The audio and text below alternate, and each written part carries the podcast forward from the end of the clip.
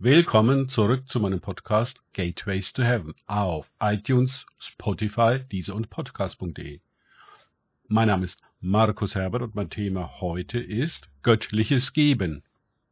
Weiter geht es in diesem Podcast mit Lukas 6,38 aus den Tagesgedanken meines Freundes Frank Krause.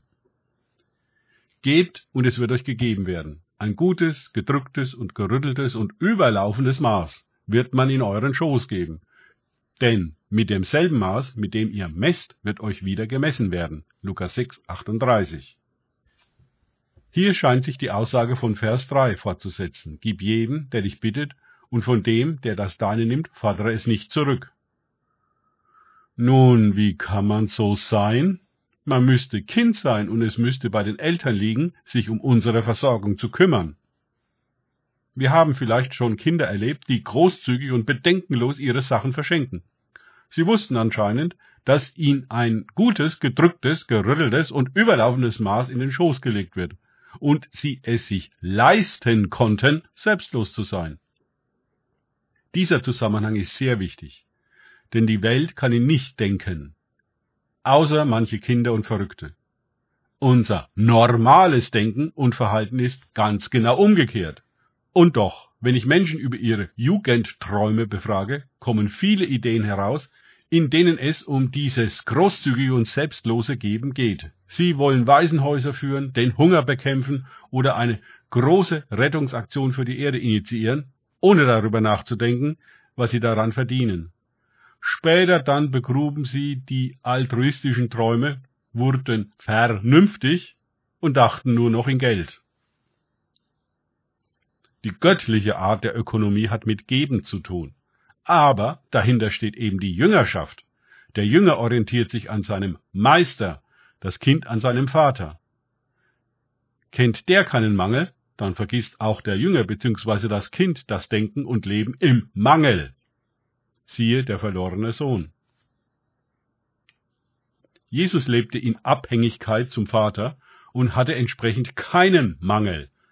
Seine Jünger lebten in Abhängigkeit zu ihm und erfuhren entsprechend die Fülle. Die Frage, was wir geben können, anstatt der, was wir behalten müssen, ist schön und richtet unser Menschsein auf. In einer Kultur, die ganz auf Leistung, Habe, Mammon und Mangel, sprich Kredit, baut, einer Kultur, die immer als erstes danach fragt, was sie davon hat, wenn sie etwas gibt, gleich investiert, ist es nicht einfach in dieser Hinsicht frei zu werden. Aber wahre Jüngerschaft dreht sich eben um diese Freiheit. Dieser göttliche Kreislauf, der der Natur entspricht, besagt, dass wir einen Samen säen und dann 30, 60 und hundertfach ernten. Dann können wir viel mehr säen und dadurch so viel ernten, dass es weit über unseren Bedarf hinaus reicht. Ein häufiger Fehler ist, dass wir annehmen, der Gewinn müsste genau dort herkommen, wo wir gesät haben. Dem ist aber nicht so. Wir geben etwas an einer Stelle und die Ernte kommt an einer ganz anderen. Wir sehen keinen Zusammenhang. Mein Gebet ist, dass Gott uns an dieser Stelle die Augen öffnet. Für Jünger ist das Training im Geben ein lebenslanger Prozess. Einige sind darin gut geworden, und endlose Gaben sind durch ihre Hände geflossen. Sie wurden reich und überreich, um desto reichlicher geben zu können. An ihnen erfüllte sich 2. Korinther 9, 10 bis 11.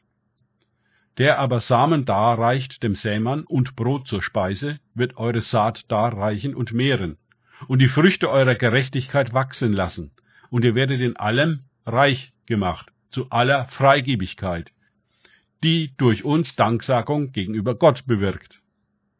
Wir sehen, Gott ist nicht im Geschäft, uns arm zu machen, weil das tugendhafter sei, als reich zu sein.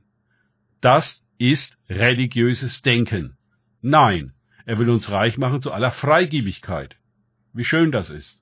Nicht nur füllt es den Mangel der Heiligen aus, sondern ist auch überströmend durch viele Danksagungen zu Gott. Siehe Vers 12.